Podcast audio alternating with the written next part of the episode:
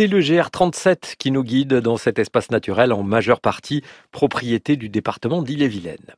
Le vallon de la Chambre-Loup, c'est d'abord, comme souvent en Bretagne, une légende. On est à deux pas de la forêt de Brocéliande. Certains devinent une silhouette de loup dans la forme d'un rocher. Il n'en faut pas davantage pour que l'animal de légende devienne réalité.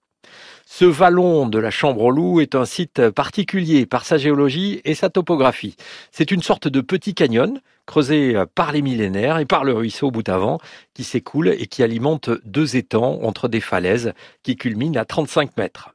Entre les conifères plantés par l'homme sur les hauteurs, la mousse et le lichen sur les rochers un peu plus bas, les ajoncs, la bruyère, les genêts, les fougères composent la lande sèche. On trouve aussi des chênes, des saules et des aulnes.